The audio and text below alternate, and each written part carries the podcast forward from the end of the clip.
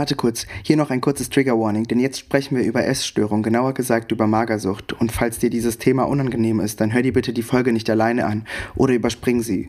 Solltest du von dieser Krankheit betroffen sein oder du kennst jemanden, der damit zu kämpfen hat, dann such nach Hilfe, zum Beispiel mit einer Psychotherapie oder einer Ernährungstherapie. In den Show Notes findest du dann den Link zur LFE, das ist die Landesfachstelle für Essstörungen in NRW. Und jetzt viel Spaß mit der Folge. Corona-Pandemie, ich weiß, kein Mensch hat mehr Bock, dieses Wort über dieses Thema zu sprechen, aber es ist ja offensichtlich, dass wir uns alleine gefühlt haben, weil wir auch alleine waren. Die Leute, die noch zur Schule gingen, die waren im Homeschooling.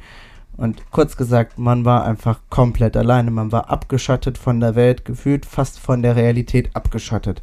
So, und ich habe irgendwann mal die Tage einen Bericht vom RBB gelesen und der hat geschrieben, Corona, die Corona-Pandemie hat sich besonders auf die Psyche von Kindern und Jugendlichen ausgewirkt. Und da dachte ich mir, nee, echt? Das wusste ich jetzt gar nicht. Also es ist, es ist, glaube ich, allen klar. Also es hat sich nicht nur, glaube ich, auf die äh, Psyche von Kindern und Jugendlichen ausgewirkt, sondern auch auf äh, die von Erwachsenen, aber zum größten Teil auf jeden Fall auf die, auf die, auf die Psyche von Kindern und Jugendlichen. Meine Güte, wie oft habe ich mich jetzt wiederholt? Aber egal. Während Corona gab es dann ja auch noch so ein paar Sachen. Dieses ganze Alleinsein hat halt viele dazu gebracht, dass die vielleicht depressiv geworden sind oder auch andere Krankheiten. Und diese ganze Sache hat mich halt ein bisschen interessiert. Ich habe auch irgendwo habe ich gelesen, ich weiß gerade nicht mehr wo, aber irgendwo habe ich auf jeden Fall gelesen, dass es auch dass auch Magersucht ein Thema war. Stimmt, das hat auch der RBB geschrieben. Das, oh ja, das habe ich auch in meinen wunderschönen Notizen stehen. Also der RBB hat auch darüber geschrieben, dass während Corona es besonders viele Fälle von Magersucht, Schrägstrich, äh, Anorexia nervosa gab. So, das ist der Fachbegriff. Also, ja, ne? Ganz, ganz schön medizinisch. Und natürlich, ich kann darüber ganz viel, ganz viel labern. Die Frage ist, äh, wie schön sich das anhört und wie chaotisch und wie groß das ein Durcheinander wird. Kurz gesagt, wie das ganze Intro von diesem ganzen Podcast, aber egal. Und dafür dachte ich mir, dann hole ich mir einfach jemanden dazu und das ist der David. Also Don't Drink and Talk, die Gen Z-Geheimnisse mit mir, Ron und David, hi. Du, wir hatten uns ja jetzt lang nicht mehr gesehen. Schon ein paar Monate, ja, ja. Aber ich glaube, wenn man dich sieht, dann ist es ja offensichtlich und klar, dass Fitness für dich kein Fremdwort ist, sondern das ist eher schon so eine Liebe. Also eine Affinität zu Fitness hast du auf jeden Fall. Das ist auf jeden Fall eine Leidenschaft geworden, kann man so sagen. War anfangs nicht so, ist aber im Laufe der Zeit so geworden. Und wie lange ist das jetzt schon so, dass du so fitnessaffin bist? Also ich zähle jetzt Corona nicht dazu, weil ich habe ja vor Corona schon angefangen. Aber dadurch, dass das ja Lockdown war, zähle ich es nicht dazu, sind wir jetzt bei zweieinhalb Jahren gerade mal. Okay, aber gab es so einen ausschlaggebenden Grund für dieses ganze Gesundsein? Also, ja, Gesundsein ist ja nicht so mein Motto, aber ich nenne es mal jetzt Gesundsein. Ja, es ist schwierig. Also ich würde sagen, ich bin nicht von heute auf morgen drauf gekommen und es kam auch eher eine Liebe dazu, die mich dazu gebracht hatte, dass ich mich meinem Körper nicht ganz so wohl gefühlt habe, weil ich früher einfach so ein Sticky war. Ja. Ne? Dadurch, dass ich halt früher auch unter einer Magersucht gelitten hatte, war das ein sehr mhm. langer Weg und ich habe mich nicht wohl gefühlt. Mein Körper wollte halt für meine Freunde meinen Körper verändern, was, wenn man in die Fitnessbranche einsteigt, wirklich der dümmste Gedankengang ist, der sich dann irgendwann auch bewahrtet ge gehabt hatte. Ja. Dadurch, dass ich dann halt auch irgendwann meinen größten Liebeskummer dadurch hatte. Du hattest auf jeden Fall schon etwas, was dich angespornt hat, also. Ja, genau, das war meine damalige Ex-Freundin eher. So, und der Gedankengang, dass ich mich mit meinem Körper nicht so ganz wohl gefühlt hatte. Okay. Und zu dem Thema Magersucht, du warst, bevor du mit dem Fitness-Ding angefangen hast, magersüchtig oder auch währenddessen? Ich war in jungen Jahren magersüchtig. Das fing mit zehn Jahren mit dem Tod meiner Mutter an ja. und endete am Höhepunkt mit meinem zwölften Lebensjahr, als ich dann in die Klinik eingewiesen worden bin.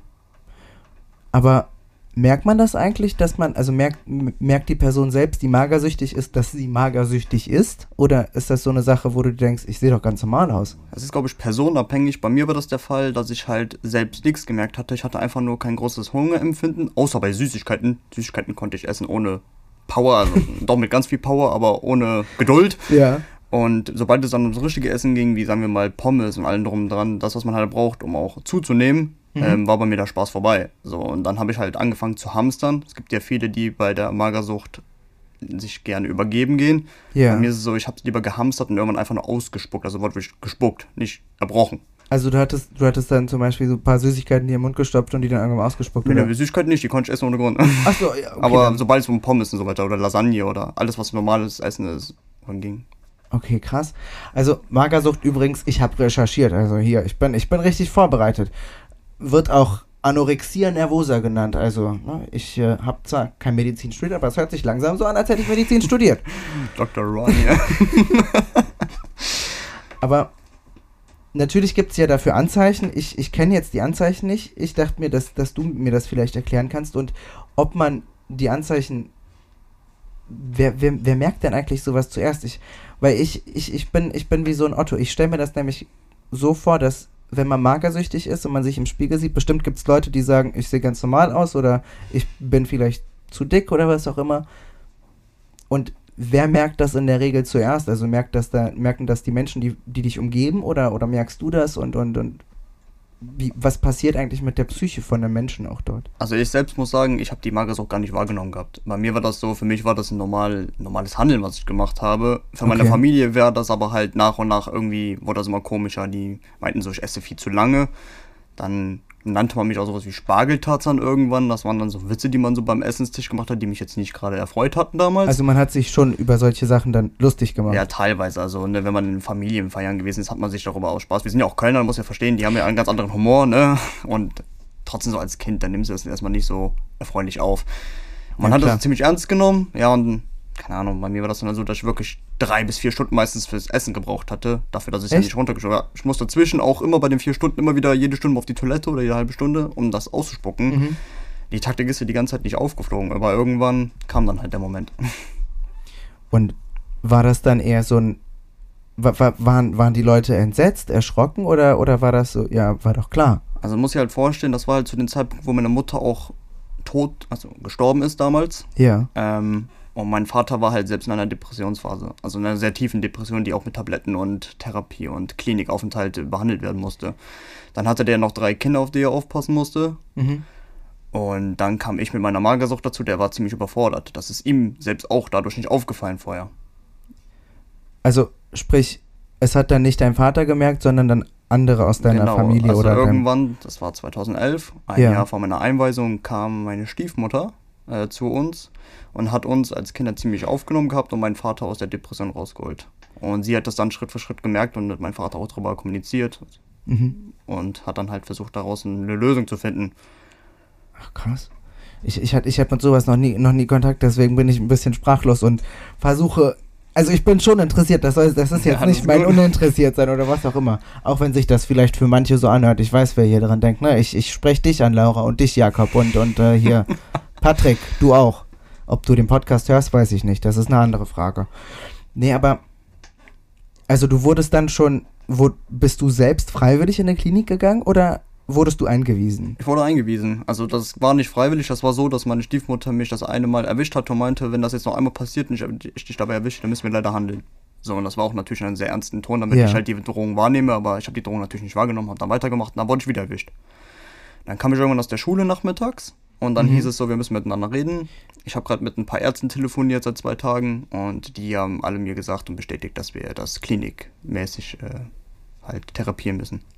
Aber hast du dich, hast du dich irgendwie vielleicht so, was heißt vielleicht, hast du dich schlecht gefühlt, als du erwischt worden bist? Oder war das so, ja, es ist doch, es kann dir doch scheißegal sein, ist doch meine Sache. Boah, ich habe mich schon mies gefühlt, weil das ist, ich bin ja noch ein Kind gewesen und mhm. da hat man einen gewissen Lernprozess. Und ich wurde doch an einigen Punkten so erzogen, dass ich dann, sobald man mit mir in den ernsteren Ton spricht, ich das doch ziemlich ernst aufnehme und auch darüber nachdenke.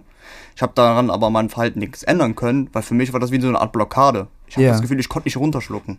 So, ich musste, also das kann mir, kann mir später, ich habe irgendwann eine Taktik entwickelt, wie ich es geschafft habe, aber ich habe das Gefühl, ich konnte es nicht runterschlucken. Ach krass, okay. Also das war dann, das war so ein, wie so ein Ekel vor normalem Essen. Ja, richtig. Sobald es um Schokolade oder Gummibärchen ging, konnte ich das exen. ich ich habe nicht verstanden wie, aber wenn es um normalen Hotdog oder alles, was halt geil schmeckt, ging, war vorbei bei mir. Aber, naja, Kinder, Kinder sind ja generell so Süßigkeiten-Fans, aber das war halt nochmal was komplett anderes. Dann. Genau, weil das Problem, was ich dann irgendwann hatte, ist, dass ich durch Süßigkeiten dadurch, dass ich ja so enorm konsumiert hatte, nicht mhm. mehr zunehmen konnte. Das war das Krasse. Krass. Was war, was war denn eigentlich, wenn ich fragen darf, so dein tiefstes Gewicht, wenn man das so sagen kann? Boah, da habe ich jetzt gar keine Ahnung mehr. Es war auf jeden Fall so, dass ich in der Klinik meine Kontrolluntersuchung bekommen hatte und die yeah. Leute zu mir meinten, ja, wärst du zwei Wochen später gekommen, dann wärst du draufgegangen. Echt? So haben die es kommuniziert gehabt mit mir, ja.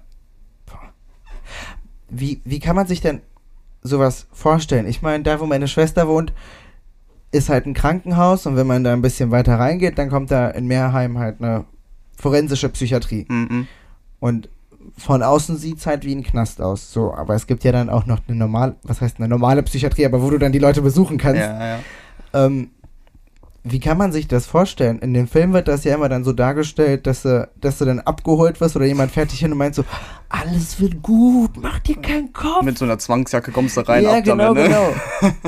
Nee, das war nicht so. Also es war so, dass wir halt so einem, bei mir war das die Klinik Kolwadi hier im Raum Köln. Ja, Ähm, und dahinter gab es noch was für die Kinder Jugendlichen, weil ich war ja Kind und Jugend. Also ich war, ging ja eher in die jugendliche Richtung so langsam, aber Mhm. dementsprechend konnte ich auch noch reingehen. Das war hinter den Hauptklinikgelände, wo auch dieser große Park ist. So, und da sind wir dann lang gegangen und irgendwann waren wir dann da zum Erstgespräch mit einem Facharzt. ja, Und das war nicht direkt so, dass ich eingewiesen worden bin. Wir haben erstmal ein Gespräch geführt, die Hintergründe, Geschichte, Psyche, alles drum und dran. Und dann wurde im Laufe des Gesprächs erst gesagt, weshalb, warum ich in eine Einweisung muss und vor allen Dingen auch eine, wo ich erstmal nicht raus darf. Also du warst dann am Anfang in der forensischen. Genau, ich war stationär. Okay. Und das ist dann, weiß, wirst du dann da gefühlt ans Bett gekettet und dir wird äh, Essen in den Mund gestopft oder wie kann man ich, ich, ich Nee, kann mir nee, das nee. nicht vorstellen. Irgendwie. Also es ist schon so, die beobachten ja die Patienten. Es gibt ja Unterschiede. Ich hatte ja auch noch eine, die kam nach mir, die wurde zum Beispiel zwangsernährt. Bei mir war die Thematik Zwangsernährung noch gar nicht drin. was ist wa- was ist denn Du Zwangsernährung? bekommst eine Magensonde in den Magen und dann wirst du über den Schlauch äh, ernährt. Flüssignahrung von der Klinik halt. Oh. Das hatte sie bekommen, bei mir war das aber nicht der Fall. Also bei mir war das so, die haben mich erstmal unter Kontrolle gehabt und ich habe dann Ja. in der Klinik trotzdem Essen versteckt. Oh. Ähm, Und vor allen Dingen auch ausgespuckt und das wurde dann irgendwann auch entdeckt und dann kam, ja, du musst dir das vorstellen, wir hatten jeden Dienstag so ein Gespräch mit Chefarzt Mhm. und der kam dann dienstags rein und meinte zu mir so, jetzt müssen wir mal Tacheles reden hier. So, Und das Tacheles war eine Art Drohung, kann man das sagen. Der war jetzt nicht so mein Favoritenfreund, sage ich mal. Also er meinte zu mir so, ja, die ganzen Angestellten hier haben jetzt festgestellt, dass Essen bei dir gefunden worden sind, was schon wieder vergammelt ist. Und Ja. dass die dich auch beobachtet haben, währenddessen du beim Essen immer noch auf Klo gehst und ausspuckst anscheinend. Deswegen muss ich dir jetzt mal klipp und klar was sagen. Ich gebe dir jetzt noch zwei Möglichkeiten. Die erste ist, du arbeitest mit uns Hand in Hand, machst mit einer Ernährungsberatung mit Aha. und wirst dich dann versuchen, nach und nach zu ernähren. Oder ich lasse dir eine Magensonde operieren. Ansage. Ja. Anders kann ich das gar nicht nennen. Das ist eine ordentliche Ansage. War auch noch nicht so geil. Ich habe dann auch angefangen zu flammen, bist halt ein Kind, ne? Ist, ist verständlich, ist ja nicht schlimm, ne? Ähm, fand ich nicht so nice, aber gut. Und dann warst du da wie lange? Also bei mir ging das anderthalb Jahre. Echt? Ja. Dann lange? ging es von der Station auf die Tagesklinik. Das bedeutet, du wirst dann quasi, also ganz am Anfang wurde ich morgens abgeholt und wurde dann nachmittags wieder nach Hause gebracht. Achso, und dann das ging das irgendwann so über, dass ich dann irgendwann Schule hatte. Und Aha. von der Schule ging es dann quasi vier Stunden später wieder in die Klinik. Also das, das ist dann, das ist dann fast wie, wie, ja, eigentlich zur Schule gehen. Ja, Du lernst was. Also ich hatte damals die Klinikschule, auch in der Tagesklinik, dann bin ich dann halt zu dieser Klinikschule hingegangen. Mhm. Und dann irgendwann durfte ich halt vier Stunden wieder zu mir in die normale Schule. Trotz allem musste ich dann halt natürlich auch bei mir die normale Schule wiederholen, aber das ist halt eine andere Thematik, ne?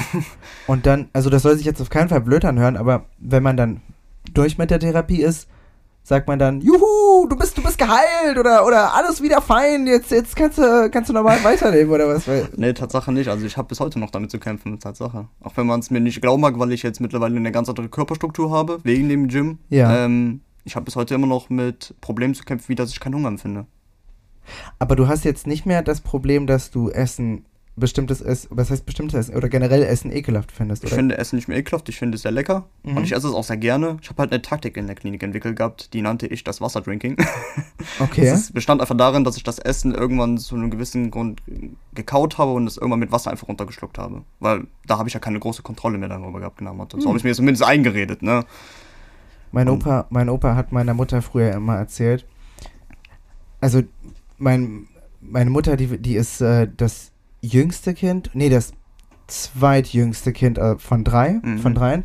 Und mein Opa, der war auch Chefarzt in der Psychiatrie. Hm. Und der hat dann mein, äh, meiner Mutter, äh, ihrem Bruder und ihrer Schwester immer gesagt, beim Essen 28 Mal auf der einen Seite kauen und 28 Mal auf der anderen. Und währenddessen hat er das ganze Essen verschlungen und die Kinder saßen da und dachten sich so, Ja, Alter, willst du mich gerade verarschen? Wir machen die ganze Arbeit und du isst die einfach ganz normal, was soll das? nee, bei mir das nicht so. Mir wurde nicht geholfen. Also mir wurde zwar geholfen, was ich essen kann, aber nicht Trick, wie ich das Essen runterkriege, das habe ich ganz allein herausgefunden, Tatsache. Es fing aber halt mit, mit was Einfachen an. Also ich kann mich noch daran erinnern, das war das erste Mal, wo ich auch wieder so ein richtig das Gefühl von einem vollen Magen gehabt hatte. Du musst dir vorstellen, ich hatte jahrelang einen leeren Magen und auf einmal Ja. habe ich so einen vollen Magen, der sich au ausdehnt und das war für mich wow. Das war ähm, Kartoffelpüree mit so einer ganz normalen braunen R- Rinderrahmsoße. Uh, das hört sich gut an. Hat sehr gut geschmeckt. Ich hab's auch, der Tatsache, zwei Teller davon direkt weggegessen. Und dann auf einmal hing ich so, boah, was ist das für ein Schmerz? Dann meinten die Angestellten, also die in dem Klinikum mit mir gearbeitet, in mir geschlossenen, ja, das ist das normale Gefühl, wenn man satt wird. Und der Magen sich ausdehnt. Ach, krass. Aber eine Ernährungstherapie oder eine Ernährungstherapie heißt das richtig? Ja, genau. Es ist mit einer Ernährungsberaterin saß ich mit meinem Vater damals, aber der war ja für mich zuständig, ne, Mhm. unter 18. Und wir haben uns das Ganze angehört und den Plan durchgegangen, was ich alles essen soll, morgens, mittags und abends. Und das haben wir dann irgendwann noch angegangen. Und das wurde dann auch zu Hause weitergemacht. Bei mir war ja zum Beispiel so, ich, viele trinken ja gerne, also die, die jetzt Laktose vertragen, Ja. trinken ja gerne diese normale Haarmilch. Bei mir war aber immer, dass ich die mit mehr Fett trinken musste. Die 3,8 Prozent, anstatt die 1,5. Oh, die 3,8% trinke ich irgendwie gerne mit schwarzem Tee. Ich weiß nicht wieso. Schmeckt auch irgendwie besser und cremiger, Ja. finde ich, aber halt halt auch mehr Fett und das hat halt dazu beigetragen, dass ich zunehme. Was ich halt Hm. sehr lustig fand, das ist mir auch jetzt mal aufgefallen anhand von alten Bildern, die ich ja bei einem Fotoshooting gemacht hatte 2019 für meinen Musikcontent, Ja. ähm, war einfach, dass ich trotzdem noch jahrelang ziemlich dünn gewesen bin und eine sehr komische krumme Haltung auch hatte und vermutlich mein krummer Rücken oder mein Essen der Wirbelsäule, vermute ich, auch von der Magersucht kommt.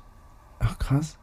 Aber ich sag so oft, ach krass, wann kommt mir eigentlich mal ein Synonym? Ich weiß gar nicht, was mit mir los ist. Aber ich bin, ich bin ehrlich gesagt total schockiert und total erstaunt, wie das wieder, wie sowas generell abläuft. Ich hatte, ich hatte mit sowas noch nie persönlich Kontakt Ja, gehabt. viele haben auch Probleme darüber zu sprechen und bei mir ist das Ding, ich habe ja auch jahrelang jetzt Therapie gemacht und dementsprechend auch durch das Gym ein neues Selbstbewusstsein erlangt und deswegen kann ich auch immer sehr offen auch mittlerweile reden, ja, weil Ja, ich ich- ja komplett raus bin. Ich, ich, ich finde halt sowas total spannend, weil ich glaube, es gibt noch immer, besonders auch in unserer Generation, so ein paar Tabuthemen, die werden aber nicht als Tabuthemen dargestellt. Und das, das wäre halt eins der Tabuthemen, meiner Mhm, Meinung Worüber nach. man nicht so gerne berichtet. Ne? Genau, Und genau. sich viel auch immer noch angegriffen fühlen. Ja. Ich finde, man muss sich nicht angegriffen fühlen, wenn man weiß, man. Oder was heißt, man weiß, viele wissen es ja in dem Moment nicht. Auch ich, wie gesagt, wusste nicht, dass ich in dieser Magersucht mich befinde und dass es ziemlich gefährlich ist, auch wenn mein Vater mir damals Bilder gezeigt hatte. Mhm. So, das hat nichts gebracht. Also man selbst, man nimmt es halt nicht wahr. Und dann fühlt man sich dadurch ziemlich angegriffen. Ich finde, wenn gerade der Umkreis einen sagt, so, ey, pass auf, wir müssen jetzt helfen, dann sollte man sich das irgendwann schon zu Herzen nehmen. Und dann, als du, als du mit der Therapie durch warst und dann ein, ein normales Essverhalten äh, Verhalten hattest, wie ist das dann zum also wie lange hat das gedauert, bis das dann zum Sport kam? Warst du dann direkt mit deiner Freundin zusammen und dachtest boah, ich muss jetzt mal breiter aussehen und hier, ich muss, muss, ich muss mal zeigen, wo der Hammer hängt Ja. Ein bisschen die Bizeps kurz hier schwingen. Nee, nee, Tatsache nicht. Also, das ist ziemlich lustig gewesen. Das klingt jetzt ruhig komisch. Ich habe damals meine Ausbildung äh, als Einzelhandelskaufmann im Lebensmittelbereich angefangen. Ja. Und da ging ich in die Berufsschule und da lernte ich meine damalige Ex-Freundin halt kennen. Mhm. Persönlich, mal nicht über Tinder. Das, gibt, das Uh. ist selten, das ist richtig selten. ja, hat ja trotzdem nicht gehalten. ich habe sie dann damals kennengelernt gehabt und dann kamen wir zusammen, dann kam irgendwann auch die Thematik, dass sie gerne ins Gym gehen würde und dann habe ich mich über das Gym ein bisschen schlau gemacht, Videos darüber geguckt, wie Leute das auch gevloggt haben. Ja. Ich kannte, lernte dann auch leichten Content von Markus Rühl kennen. Das muss nicht, das Äh, muss, nicht schmecken. muss wirken, ja. Genau, genau. ähm, Thunfisch-Shake. Boah, das sieht so ekelhaft Ja, habe aus. ich probiert, muss ich dir sagen, also schmeckt nicht so geil. Kann ich mir vorstellen. Ich hab's noch nicht ausgetrunken. Ähm. nee, auf jeden Fall ähm, habe ich dann den Content kennengelernt und habe dann nach und nach auch angefangen, mich für Gym zu interessieren und Mhm. habe mich dann halt damals mit ein paar Kollegen, das waren fünf Stück, bei Flex Fitness angemeldet gehabt. Ach krass, okay. Wir haben dann so als Truppe gestartet, nur irgendwann war das so, ich ein Alleingänger war in der Thematik, weil du kennst das ja, ne? man meldet sich im Gym an und ist zwei Wochen motiviert, die Leute kommen und dann irgendwann hört das wieder auf. Und das war auch bei mir sehr oft die Phase. Oh ja, das kenne ich, das kenne ich allzu gut, aber ich möchte jetzt hier keinen anschauen und ich rede auf keinen Fall von mir. Ich, ich sag das, ich sag das für einen Freund, ne? Der auf den Namen Ron hört. Was? Wie lange hast du denn durchgehalten? Wie lange habe ich durchgehalten? So, dass ich, ich glaube, wenn es mal hochkommt, okay, zu meiner Verteidigung, ich bin mit Jakob ins Gym gegangen, ja? Grüße an Jakob hier. Also das, das ist generell schon ein Fehler. ja, ja. So, Ja, warum? Der Ja, macht doch bis heute noch Gym. echt? ja, also der war mit mir und Emian, das ist auch ein Kollege von mir, also Grüße auch an dich, Emian. Ähm, der hört den Podcast nämlich auch an wahrscheinlich. Ach, ähm, der ist mit mir und Emian, also was ist was, mit mir? Wir sind mit ihm ins McFit gegangen und haben dort ein Probetraining gemacht, mit denen wieder angefangen, das aufzuräumen. Ich weiß jetzt nicht, wie aktiv der okay. das noch da steht, weil Jakob und ich schreiben ja auch nicht jeden Tag. Mhm. Aber ich denke schon, weil der mich auch mal wieder gefragt hat, jo, was ist mit Gym? Wollen wir mal wieder gehen? Ich hab Bock. Ich denke schon, dass er durchsteht. Ich denke mir, weißt du, wenn, wenn du Bock hast, Sport zu machen, also was ich, was ich gerne mache, was ich auch wieder mal anfangen sollte, weil das halt also ich brauche ich, ich, ich brauch auf jeden Fall Sport. Okay, natürlich, Gesundheit ist jetzt nicht so unwichtig. Ich habe einen scheiß Rücken mhm. und ich habe Probleme mit dem Knie. Mhm. Das kommt halt von früher. Aber ich mache das eigentlich zum größten Teil, okay, die Rückenübung, damit da alles fit und fein bleibt. Aber sonst zur Ablenkung von der Arbeit, weil weißt du, mhm. dann ist alles voll und dann dies und das und dann. Ja, ja der ganze Stressabbau. Weil manchmal habe ich so, habe ich so Tage, wo ich sagen möchte, du kleiner ja, selbst pushen. Genau. Und dann denke ich mir, weißt du was, dann geh doch lieber laufen, Mann. Lass, lass, lass ein bisschen locker. Keine, ach, keine Ahnung, weiß ich nicht. Das ist, ich ich versuche das irgendwie zu verkaufen, als wäre das gesund. Das ist gesund. Ja. Wer, das, wer mir das nicht glaubt, der. sagst mal so, also Joggen an sich ist ja nicht so ungesund. Ne? Nee, eigentlich Stärkt nicht. im Kreislauf auf jeden Fall. Ja, siehst du, ich. ich Sag hallo, mal, bei mir im Gym ist es so, ich muss ja auf meine Atemtechnik atmen. Äh, achten, atmen, genau. Ich muss auf meine Atemtechnik achten, ähm, weil ansonsten ersticke ich da. ja, okay, das, das, ist auch natürlich wichtig. Also, ne, wenn ihr Sport macht, äh, atmen nicht vergessen, ein- und ausatmen. Also, ist, habe ich gehört und meinte David auch gerade. Das ist wirklich sehr wichtig. Also, man mag ja. es nicht glauben. Ich meine, am Anfang arbeitet man ja mit sehr wenig Gewicht. Da ist das nicht so, also man achtet da nicht spezifisch. Aber umso mehr Gewicht drauf kommt, je mehr achtet man dann darauf. nee, aber was, was, ich mich, was ich mich auch noch so frage, ist halt, ich habe das Gefühl, dass so Jungs in unserem Alter, die so vielleicht, ich glaube, das beginnt alles ab dem Alter von 12, 19. 13. Oder nee, was meinst du denn genau? Mittlerweile jetzt. Das Gym, das, ja schon sehr früh, wegen dem ganzen Gym-Content und all drei. Also ja, ja nicht nur das, es ist, es ist glaube ich, bei voll vielen TikTok, Instagram und boah, ey, guck mal, hast du die eine da auf Instagram gesehen? Die würde ich mir erklären, aber dafür muss ich so aussehen wie der Typ da. Ja, nee, aber es kommt, also wir sprechen ganz spezifisch über eine Richtung Tatsache, ne? Also viele Leute, die das auf TikTok sehen, die gehen eher in die Bodybuilder-Richtung. Echt? Ja, das ist die Bodybuilding-Richtung und ich bin gar kein Freund, also ich meine, ich mache auch die Bodybuilding-Richtung, ja. aber ich möchte kein Bodybuilder-Körper werden. Also ich möchte ihn nicht bekommen. Weil erstmal ohne Steroiden ist das gar nicht möglich. Ja. Und zweitens möchte ich halt einen Körper haben, der sich von selbst auf wieder abbauen kann. Das ist zum Beispiel, wenn man krank wird, dann baut er sich halt nach acht Tagen ab, die Muskulatur. Aber sobald du wieder anfängst, hast du ja diesen maskulinen Effekt, nenne ich das. Hat natürlich einen ganz anderen Begriff, der mhm. mir jetzt gerade im Kopf nicht rumschwirrt, aber ich nenne den maskulinen Effekt. Dein Körper merkt sich deinen letzten Muskelstand und der baut sich dann ziemlich schnell wieder auf. Hört sich krass an, hört sich cool an. Also ich, ich, ich habe ein Synonym gefunden, Ich habe ein, äh, ich hab, ich hab ein Synonym gefunden, Leute. Jetzt kann ich auch wieder reden. Endlich mal ich würde so gerne sagen, verstehe ich, aber ich, ich kann einfach nur sagen, Bahnhof, ich verstehe Bahnhof, aber ich weiß, was du meinst. Ich, ich, ich verstehe den Kontext. Kennst du das Gefühl, wenn du denn, du hast ja jetzt auch ein paar Wochen im Gym gehabt, so nach dem Training, dieses positive Gefühl, was du gehabt hast?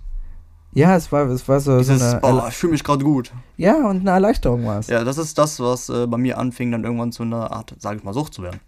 bei mir war das so, ganz am Anfang habe ich Gym verachtet. Ich habe es gehasst, dahin zu gehen. Mag man gar nicht glauben. Ja, man sagt ja, es gibt, es gibt ja mehrere Studien und die besagen ja, in der Regel braucht ein braucht der menschliche Körper um, um die 60 Tage, um etwas zur Gewohnheit zu machen. Mhm. Und ich glaube immer, diese 60 Tage, das sind ja so Pi mal Daumen drei Monate, sind der Horror. Nee, Quatsch, drei Monate, das sind länger. zwei Monate. Das Alter, Viel Schwede. länger bei mir Tatsache. Also ich muss ja so sagen, als ich mit dem Gym angefangen hatte, du hast ja den meisten Erfolg in den ersten sechs Monaten. Ja. So. Und das war auch bei mir so. Die ersten sechs Monate, bam, der Körper ist am Wachsen, am Wachsen, am Wachsen. Perfekt. Ähm, aber irgendwann nach sechs Monaten, dann stockt sich das ein bisschen. Und das ist dann so. Aber es ist so, dass ich trotzdem eher in den ersten sechs Monaten demotivierter war als nach sechs Monaten. Echt? Ja, also es war so, ich habe gar keinen Bock auf Gym gehabt. Ich war auch nur zwei Tage die Woche da, was ja ausgereicht hatte. Ich habe mich ja informiert. Ja. Yeah. Äh, irgendwann dann fing es dann mit drei Tagen an, dann ging es auf vier und jetzt inzwischen bin ich schon bei fünf Tagen die Woche, ne? Läuft bei dir. Und von fünf Tage die Woche zu welchen Tag haben wir heute?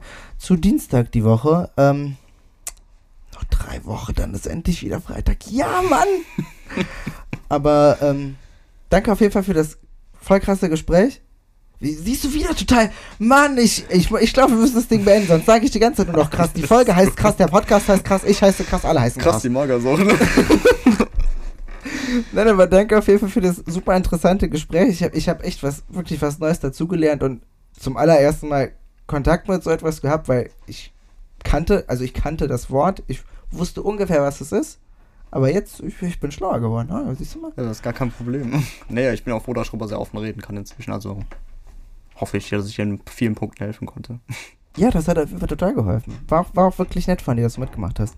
Ja, ich hab Bock gehabt, also hat Spaß gemacht. Als ich mich eingeladen hat, das war schon sehr davon begeistert. Ja, also übrigens, wenn, wenn da hier so ein paar Zuhörer mal Bock haben, mitzumachen, ne? Einfach auf Instagram auf ron.sitzer schreiben.